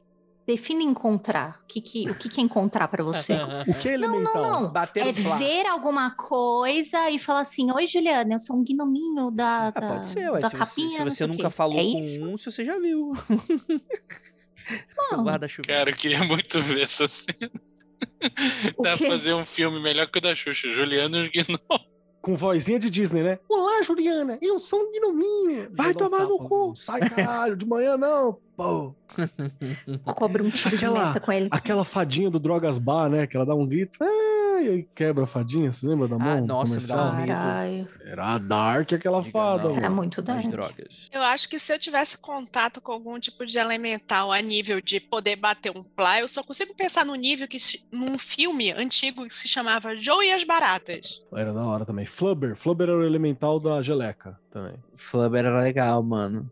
Eu. Flubber. Vamos lá, Ju, você primeiro. Porque o primeiro. Porque sim. Já, já eu cheguei. quero. Já cheguei, gente. Já. Mas assim, se vocês forem esperar grandes descrições de ah, porque o gnominho passou e roubou um negócio do meu ritual e eu nunca mais achei, não. Eu não tenho isso. É, mas, né, quando tu mexe com bruxaria e tá mexendo com elemento, você sente quando você tá fazendo os bagulho com certos elementos, às vezes, né? Você não precisa trabalhar na bruxaria com elementos isolados, você pode fazer seus combos, você pode trabalhar com todos, enfim. Depende do que você quer fazer. Mas sim, a gente vê que tem presença, sim, que é um negócio que manifesta meio contra a física, é um bagulho que a chama da vela não tá mais vertical, tá quase horizontal e não tem vento nenhum. Nossa, tem, Tipo- isso rola muito, né? Esse rolê assim é, é até, inclusive, eu acho que muita gente que trabalha com elementos pode já ter vivido muitas vezes, mas não por ter né, isso muito interiorizado que ah, precisa ser antropomorfizado, talvez a pessoa nem se toque que ela já teve esse contato. Mas tem muito quando você mexe com um elemento, é tipo, quase o tempo todo, porque tá ali, né? Faz parte dali. Ah, Juliana, é difícil de achar essas porra na cidade? É, é difícil, não é que é difícil de achar, é- você acha às vezes umas coisas meio esquisitas, dependendo do lugar onde você tá. É, mas tem, né? É, é, é a tentativa de sobreviver, né? Tem esse rolê também, né? Mas tem umas coisas esquisitinhas também. Mas aí, muitas coisas que eu considero elemental, às vezes as pessoas consideram espírito, né? Então a gente volta lá para a discussão inicial e aí é todo um Uhum. rolezão, mas sim, já tive experiência, tá? E acho que pra mim eu tenho muito mais relato pra fazer. Por incrível que pareça, você me atribuiu o elemento fogo. Eu tenho muito mais experiências desse tipo de coisa, de sentir que tem coisa se movendo ali que não sou eu que tô fazendo, com elemento terra e elemento fogo. Isso aí é incontável. Água e ar eu tenho, mas não tenho tanto assim. Agora, terra e fogo tem umas histórias cabulosas que eu tava mexendo nos diários mágicos hoje por causa do, do episódio. E tem, tem umas coisas cabulosas, assim. E aí tá no, fica, o que tá no Diário Mágico fica no Diário Mágico. Queremos Entendi, histórias. entendi, Sabrina, entendi. Muito bom, muito bom. Obrigado aí pelo seu compartilhamento. Imagina. Não, é que eu acho que às vezes a história, ela não tem muito fogo de artifício, manja, porque eu não Uhum. vejo isso, na Mas real, é de muito sentir, como né? fogo de artifício. É, eu tenho um livro aqui, depois se vocês quiserem eu mando pra vocês, que não vou mostrar na live, porque vai que a pessoa acha que eu tô tirando sarro. Mas tem umas fotos de elementais, assim, tipo pareidolia total, assim. Ah, olha isso aqui na fumacinha, olha isso aqui em tal coisa. Sempre remetendo muito a rosto. Mas se vocês quiserem, eu mostro. Eu, eu não duvido, tá? Eu não duvido nem confirmo, mas tomar cuidado, Duvido porque as nem pessoas aqui confirmo. também. Tende... É, não, é Eu não porque duvido as nem pessoas confirmo, só não tendem- gosto, mas tá é, que tende a achar que, tipo, ah, a Juliana tá tirando sarro, né? Aí a, a autora acha que eu tô tirando sarro. Mas é, tem umas coisas bem, umas fotinhas bem pareidolia, assim. Eu não, é que eu não levo assim, né? Então, Total, total. deixa eu pegar aqui o livrinho e eu mostro na câmera pra vocês. Beleza. Venâncio, você teve o elemental do cogumelo, que você falou. O Elemental do Cogumelo teve várias experiências parecidas com essa que a Ju levantou aí de elementos se comportando de formas antinaturais. Tipo, esse lance do fogo queimar horizontal é um clássico. Vento forte em espaço fechado é um clássico. Não teria como ventar. Já senti tremor de terra onde não teve. Eu já vi eletricidade se manifestar onde não deveria. Não Mas sei como se já tipo, contei aqui o caso da televisão. Não, tipo, televisão ligada fora da tomada. Ah.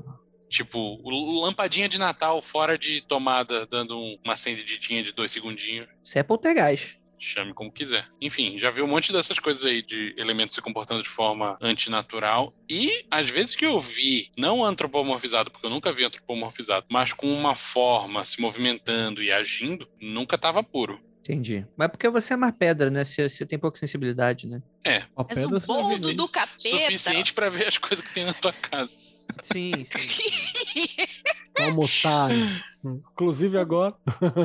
Por isso que ele deixa o fundo dele e- borrado, que é pra gente não ficar dizendo que tá vendo coisa no fundo dele. Inteligente. E aí, Keller? Já tive contatos variados, de perceber presença, de ver em Terceiro grau, quarto astral, Abduzido. Coisa desse tipo. Já, já, já teve umas paradas meio bizarras. Já teve no mato de fazer alguma parada e ver alguma coisa. Eu senti um agradecimento. Tipo, fazer um determinado trampo uma vez num determinado lugar. E tinha uma árvore com umas plantinhas lá esquisitas, umas, umas folhinhas estranhas. Fiz toda a parada, ok, bacana. Voltei pra casa. Eu não trouxe nada comigo. E quando eu voltei pra casa, no dia seguinte, na porta da minha casa, tinha uma folhinha muito parecida, igual a daquela do lugar onde eu fiz uma determinada parada. Então, tipo, como é que veio ali, né? Foi eu que tinha ido. Então tem umas coisas assim também bizarras que acontecem. Eu vou falar uma outra parada, assim, tem vários desses espíritos locais que eu já vi viajando em estado alfa, perto de onde você mora aí. E aí eu já falei com o Venâncio, já falei com a Ju isso também, que eu vejo eles meio craquelado, tá ligado? Parece que é uma, uma grande. Você tá em cidade, assim, parece que é uma, uma grande cracolândia do espírito natural, tá ligado? Em alguns pontos, assim. Tem uns que estão melhores, outros estão piores, outros não sabem o que estão acontecendo. Mas pode ser a influência minha também de ver o olhar, de ver o lugar assim.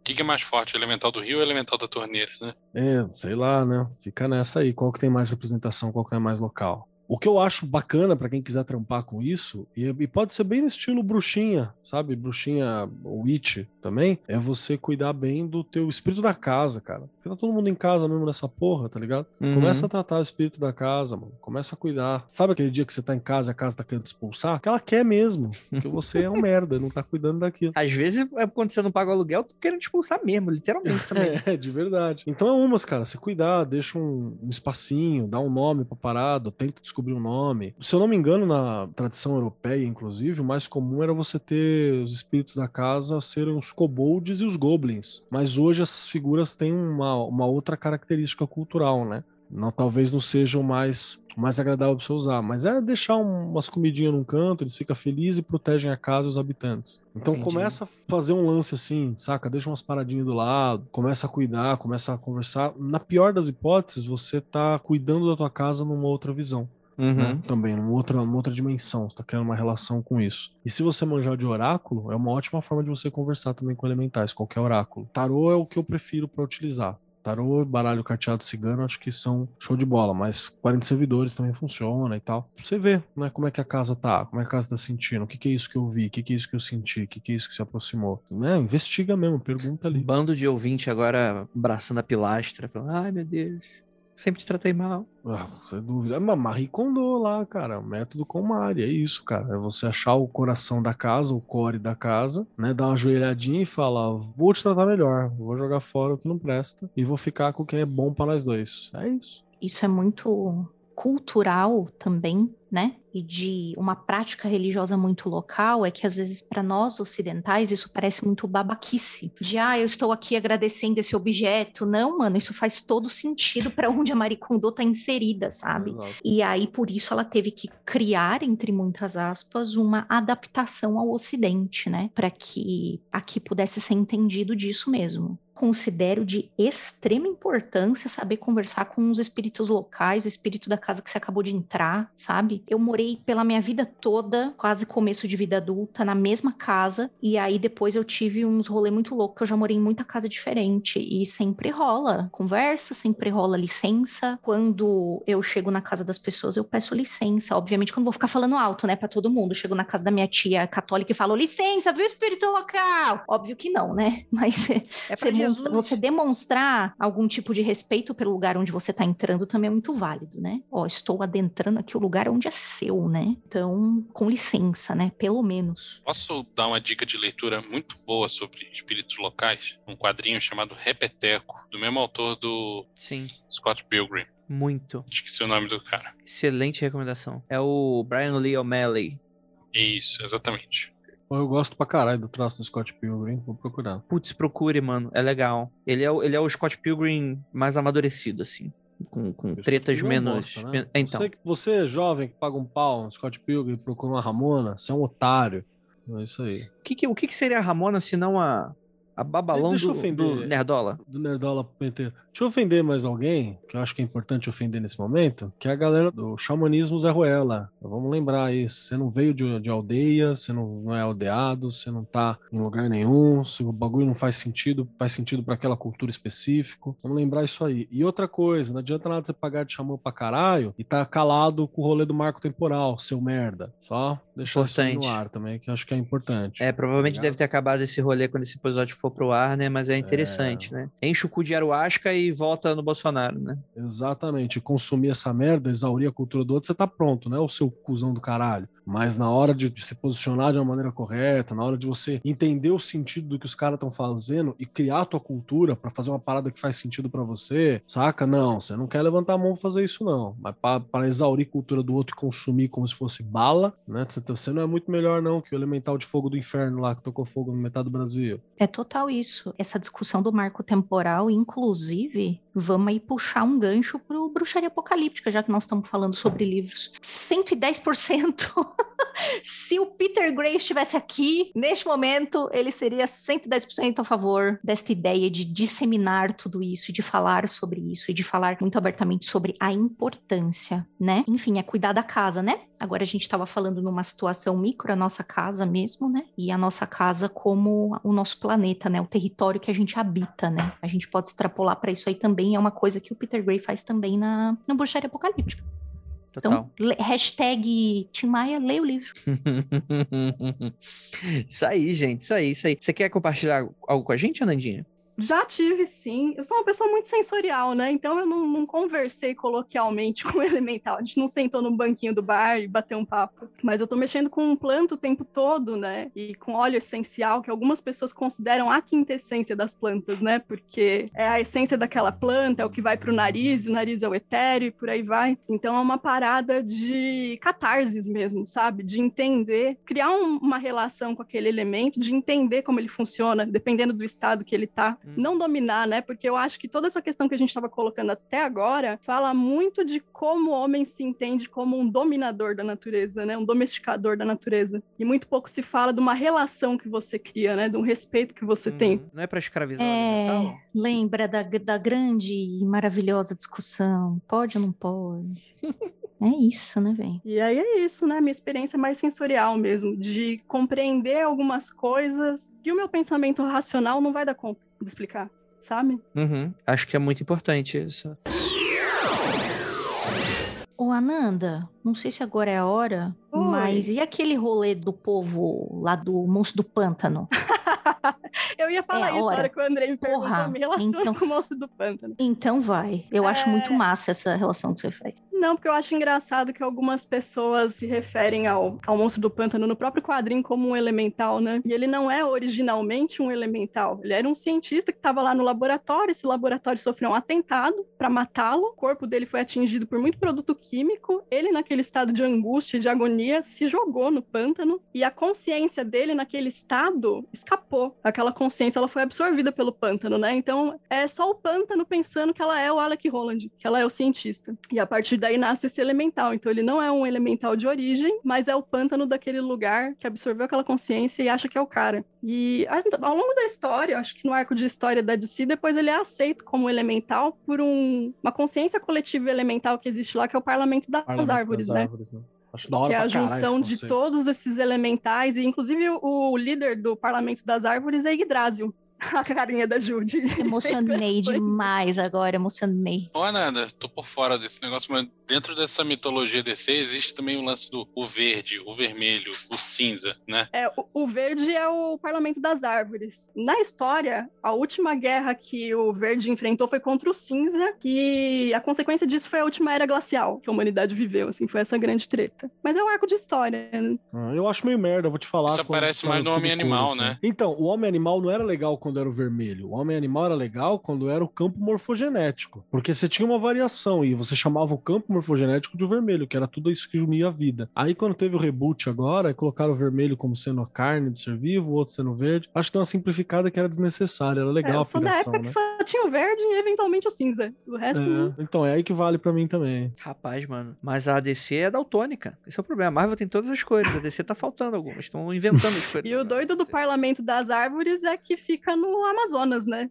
Tipo, Ah. ai, ninguém sabe onde fica, mas fica no Amazonas. Que nem o ser É. humano tem conhecimento sobre aquele lugar. Só o Constantine. Porque o Junto- Constantine sabe. Só Junto o Constantino sabe o que fica em Tefé. O que tem em Tefé? Só o Parlamento das Árvores. Mais nada. A- Aí tem várias histórias do Constantine atravessando a floresta de jipinho, né? O pessoal não, não se deu o trabalho de pesquisar e descobrir que você atravessa a floresta de barquinho. Eu acho que dá pra ir pra Tefé de carro, né? Deixa eu pensar aqui. Não, dá sim. Tem, uma, tem um grande desertão até a Amazônia. Segundo Velozes e Furiosos 5, 4.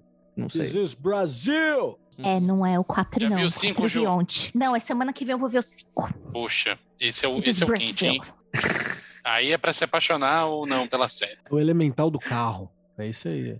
Vrum. Já imagine Então, como é nervoso o elemental do carro de do nada, Coisas não, É? não naturais.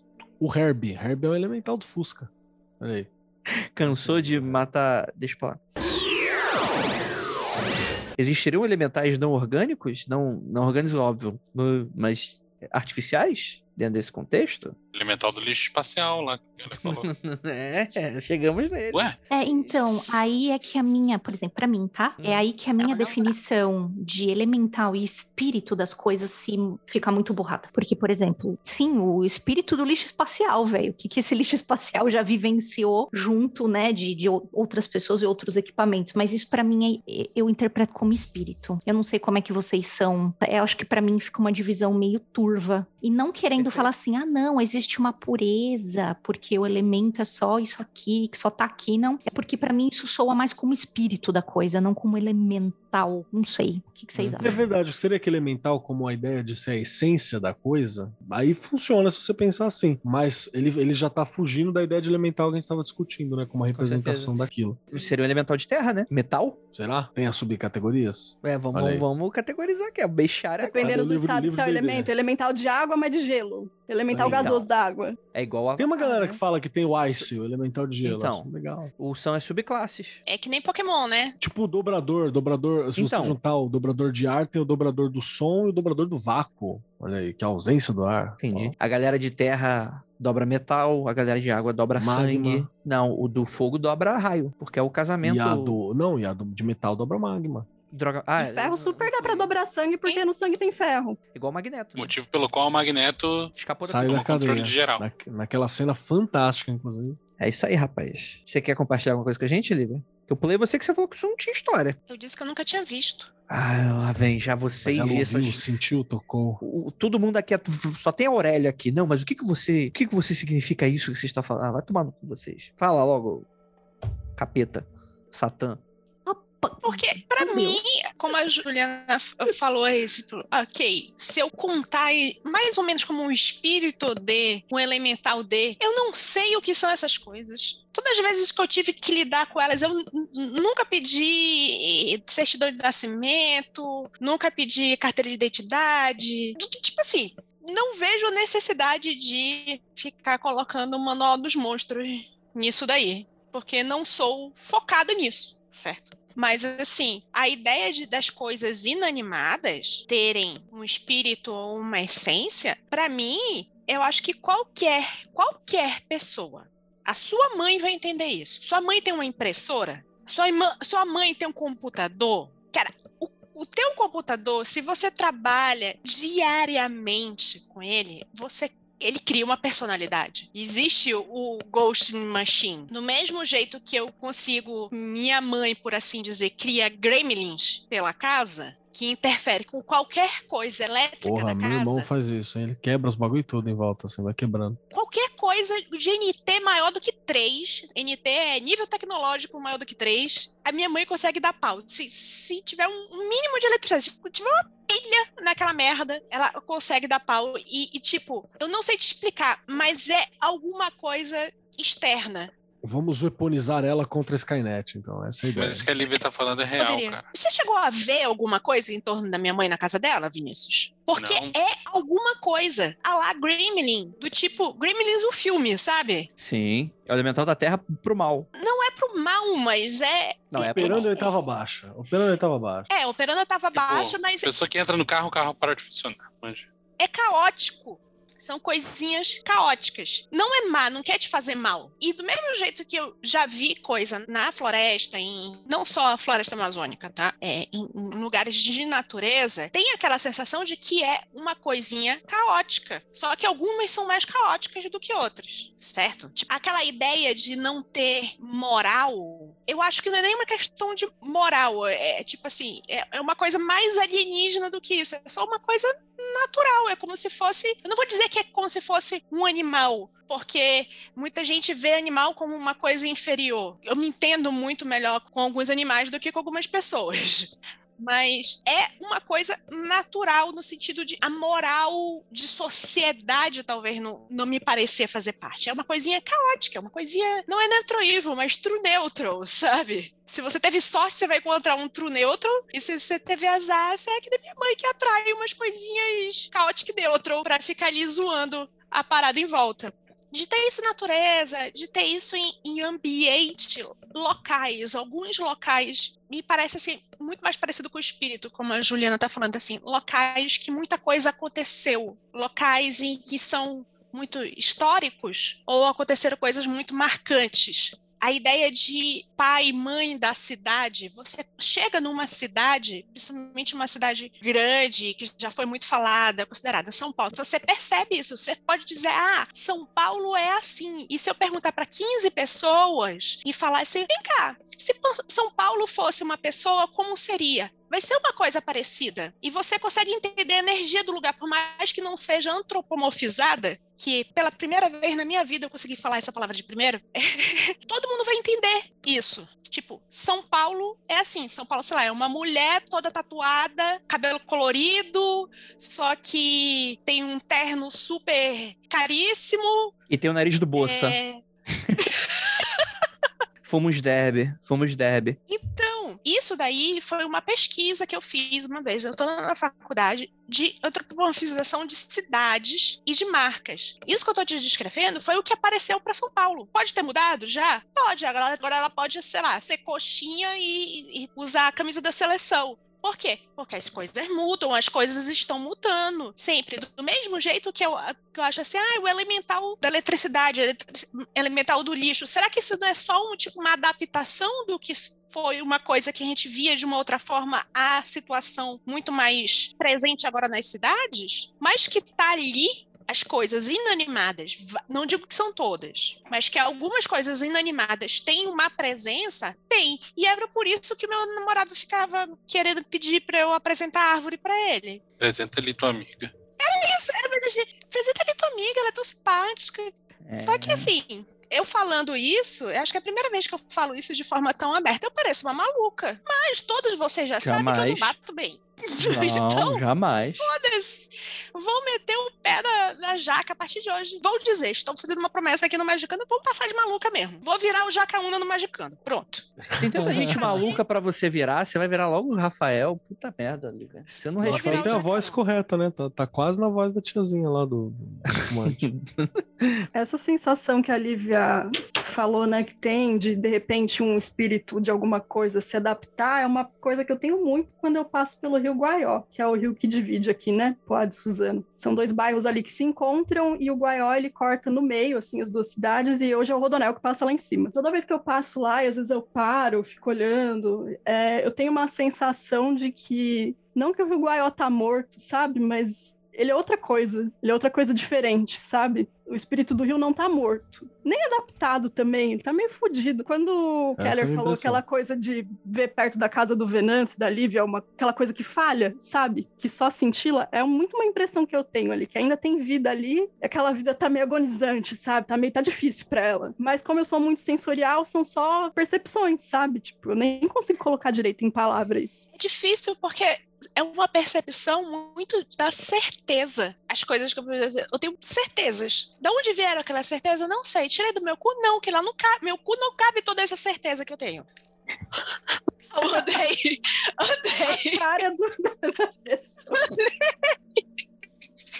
Fez uma carinha de. Eu respeito muito Uma carinha de você, essa Lívia. bolsa do gato Félix. Já viu? Com... Essa foi a cara que ele fez. né? Não, não falei nada, gente. Então- estão- Por exemplo, tem lugares que eu pensaria que ia ter uma presença e não tem tão forte. Tipo, eu pensei que se eu fosse. Agora, momento é fina com PH. Eu pensei que se eu fosse em Paris, eu ia perceber isso.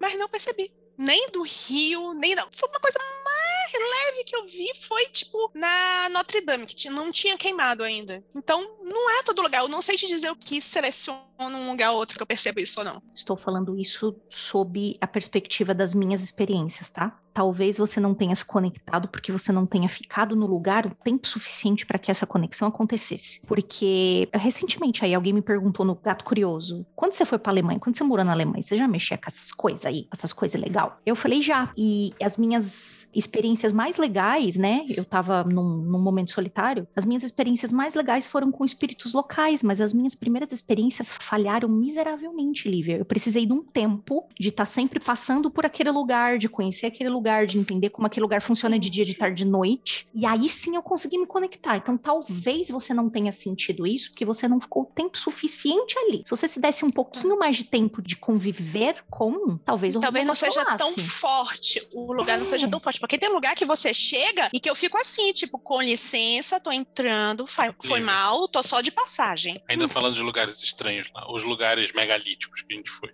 Porra! Tipo, a gente foi em Stonehenge, né? Se bem Eu que foi uma situação. nos da Alemanha lá. É, eu tô pensando Aquilo ali nos você da Alemanha. não, não saber de nada do sobre o lugar, mas você sente, caralho, bicho. Essa é a diferença que eu ia falar. A gente foi em Stonehenge. Tá certo que a gente foi num- numa situação diferente. Tava cheio de gente, era no meio de um equinócio. Tinha a- o negócio de todo mundo tá ali comemorando e tal, celebrando o equinócio. Mas o lugar em si. Não sei se era porque todas as pessoas estavam sobrepondo um negócio do lugar e tal, e a gente estava muito ocupada com o Rei Arthur transformando o Vinícius em Sir, mas eu senti muito mais forte naqueles lugares escondidos no cu da Alemanha, que eram os lugares megalíticos, é assim que fala? Que eram tipo mini Stonehenges. Tipo, Que não tinha um e- puto lá, só nós. não tinha- não- só tinha gente lá e em determinado momento a gente parou, vamos, vamos sentar aqui e dar uma puxada de ar e tal, não sei o quê. E foi muito mais forte do que Stonehenge. Eu ia falar duas paradas, assim. Esse negócio de sincronizar, que a Ju tava falando, que a Ananda levantou também é legal, e tem um porém disso, que eu só vou deixar pra vocês também, pra galera que faz. Se sincronizar com o local, vai ser. do- Não tem meio termo, assim. Ou você vai querer ficar muito mais no local do que devia, você se liga com o local e é difícil de sair, você cria raiz, ou você vai sentir que você vai ser expulso do lugar. Assim. É muito raro você ter um meio termo entre esses dois. Então é, é bem foda. Tenho certeza que a Ju tem falta da Alemanha, especialmente o lugar onde ela tava até hoje, assim, porque é como se você se ligasse àquele lugar é, é por muito tempo, é difícil. Então, use com sabedoria esse poder, né? Tem de casa que eu sentir tenho certeza que eu fui lugar. expulsa, porque foi uma sucessão de coisas dando errado na casa, sabe? Tipo, eu falo, mano, eu vou embora daqui porque tá insuportável pra mim ficar aqui, ninguém me quer aqui, tá ligado? Tipo, vou embora. Será que existe alguma coisa tipo uma terapia de casal entre você e a entidade do lugar, já que você não pode sair daquela casa no meio Se da não- pandemia? Se não existe, alguém ouviu agora, e se você não fizer primeiro, vão fazer e vão ganhar mais dinheiro do que a gente. Então, começa. Eu acho que é quase um. Só que mais tentando mediar do que só resolver a situação, né? Algo entre a Márcia Goldschmidt. É isso. Isso, Tá bom. isso, algo assim. Sucesso. O lugar falando, eu sou um vampiro. Haja blip. Coloque esse bode pra berrar. E é, tipo, eu nunca vi nada. Nem quando eu estava dentro, fora da casinha, sobrevoando ou embaixo dela. Entendeu? Por isso que eu- o- foi esse meu comentário que eu falei. Tipo assim, eu não, nunca vi nada. E lembrar de um personagem, cara, Jack Hawksmoor, daquele filho da puta do Warren Ellis, que é um cara criativo pra caramba, mas problemático. Vamos lembrar disso, que teve denúncias terríveis sobre ele. Você que tá assistindo aí o, ó, o desenho da Netflix do Alucard, desenho é legal, mas o cara que foi roteirista foi denunciado por assédio, entre outras coisas, lembre-se disso. Mas ele escreveu Stormwatch e Authority, e tem um personagem chamado Jack Hawksmoor, que ele é o deus das cidades. Ele é um cara que ele chega na cidade, ele se conecta com a cidade, ele até tem uma interface, onde ele fala e a cidade ajuda ele. Todas as cidades respeitam ele e tendem a fazer o que ele quer. Então ele controla várias paradas na cidade, assim, tipo farol, a esquina que ele acha melhor passar e tal, e normalmente ele vê uma forma da cidade. Tem, um- tem uma, uma que ele tá conversando com Gotham, nas versões mais recentes dele, e Gotham é, um, é uma gárgula. é uma gárgula, assim, ele tá conversando com a gárgula, né? Então é bem legal. Uhum. Lembrei do quadrinho do, do Lourenço Mutarelli, o Diomedes, né? Que junta a trilogia e tem uma parada lá do espírito de Lisboa, né? Que é uma mulher gigante e tal, que ele conversa. Que um dos personagens conversa, né? Não o Lourenço. Acredito eu. Pior que você vai conversar com o cara e fala, não, eu tava só escrevendo.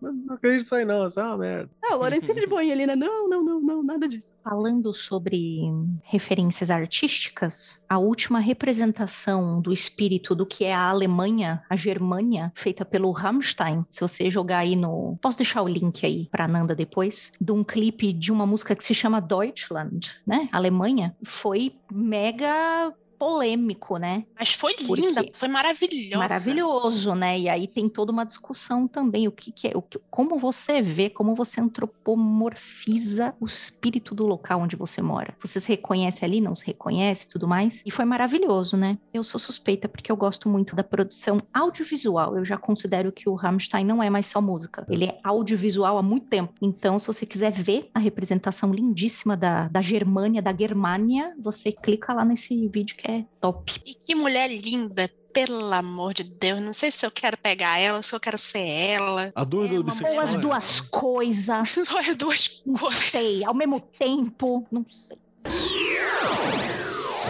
Gente, é isso. Gostaria de agradecer a todos vocês que ficaram até aqui. Gente, essa mesa maravilhosa, fantástica. E gostaria de lembrá-los que esse é outro Fantástica. encerramento. Fantástica. E. Fantástica. Ósculo no Tá tendo bode. derrame, André? Praise- Caralho. É, blá. Um, vocês nunca vão descobrir.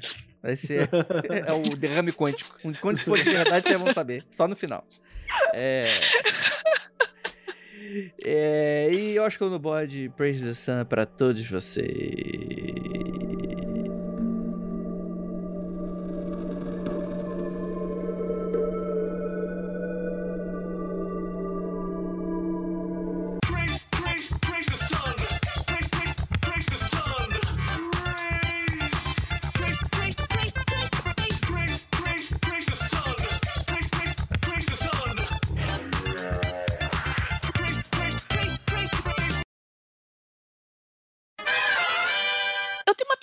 Aqui que ninguém perguntou aqui. Andrei, você já viu Gnomos? Mano, hum, se mata aí, não sai cachorro não, bicho. Eu sou pior que o Olha o Vinícius. boldo, olha o boldo. Os gnomos estão comendo o cu do e ele tá fazendo. E não tô nem sentindo, esse é o problema. Preciso ficar mais alerta. Aliás, aí, mas não tô cuidando agora de duas prantinhas. Vamos um dia, um dia elas se comunicam comigo. Tá mais Tá próximo. certo? Eu quero, eu vou pegar dicas com você porque eu nunca criei uma planta vamos ver. carnívora. Como é que você tá? Vamos conversar? Achei Cara, massa 2 demais. quilos de carne por, por semana. Puta, então ah, hoje tá caro. É tipo um tigre, dá né? uma- Que você tá criando. Vai começar a Ele tá os vizinhos do Andrei, né? O que, que aconteceu com a pessoa que morava no apartamento tal ali? Carnívoro Caralho, ainda bem. planta da. Qual é aquele filme de terror que tem uma planta gigante É na, o- ai, da loja? Na loja de horrores. Pequena É. loja de horrores. Todo mundo em pânico, um. Cara, que a maconha fuma ele. Foi. É verdade, verdade, tem essa cena. Cara, quando eu era criança, não sei se vocês vão lembrar desse filme, tinha um filme muito trash de terror que a planta comia a pessoa e nascia a flor com a cara da pessoa depois, da pessoa que ela Sim. comeu. eu não lembro. É, Não é a lojinha, não? Não, isso aí Nossa, é. Não, é velho, quando era muito, muito pequena. Isso aí é o assim. filme que a Natalie Portman, Aniquilação. É isso aí. Sim. A Ira fala que a minha casa vai estar assim no final da pandemia. Que ela vai chegar e eu vou estar toda envolta em um milhão de plantas. E vai é isso tá, a mesmo, gente gente. vai encontrar a Ju enraizada na, numa cadeira, assim. A Ju envolta em plantas é aquele filme do Tim Burton, Batman, eternamente. É isso aí. Vou ficar de novo. Mas essa, mas essa aí é a inspiração total na Nandinha Poison Ivy da... Não, mas a Nandinha é monstrinha do pântano. É outra coisa, é outra vibe. Ah, é verdade. É Ela aquela moça bonita. É, é verdade. Aquela moça bonita lá do. Ela é pardo? Eu nunca. Desculpa, eu nunca li o Monstro do Pântano porque eu não tenho. É, vou pedir aí. Agora que estou lendo Sandman, quase terminando, vou pedir aí um arquivos marotos para ler Monstro do Pântano. Aquela moça do cabelo branco. numeração. É, eu te passo a numeração que tem só as versões do Alan Moore, que é a mais legal. É o que vai. Só a mais chuchu. Aquela do- moça que tem cabelo branco, ela é o par do, do romântico do, do Monstro do Pântano? Ou não? Ela é Isso. só uma pessoa que Sim, conhece. sim, a Abby, sim. sim, sim. É a mina Ela é o dele. negro também, o negro cinza também, durante algum tempo, né? A Abby. Aí a HQ. o- Então, esses 60 rolês mais recentes do Monstro do Pântano, eu já não, É não manjo. pula fora. Cala a boca. Esquece, esquece, esquece. Sim, mandando nóis. numeração s- que, é, que vale a pena ler. Pronto. É, Ah, mas aqui- Monstro do Pântano e Homem Animal são recomendações fortíssimas, né? Da única coisa que Não, Homem Animal é bom pra é velho. caralho. Homem Animal é bom São pra as únicas coisas que eu li em DC. Monstro do Pântano e um animal. Nesse momento, o Superman chora pensando em você. Nesse momento, desce uma lágrima. Não, eu tava lá na década de 90, eu vi tudo que fizeram com o Superman. Não, obrigada. Acabou, né, gente? Vamos encerrar? É o magnético. Chegamos no A Lívia não deu, não deu os depoimentos dela. Mas ela falou que não vê nada, agora tem depoimento. Ela vê Nancio. Nossa senhora. Fiz uma boa hoje, hein? Eu Nossa. acho que depois dessa aí, acho que todo mundo pode jantar, né? Jantar o quebra, né? Na porrada. caralho, foi boa. Porra, nunca mandei uma dessa.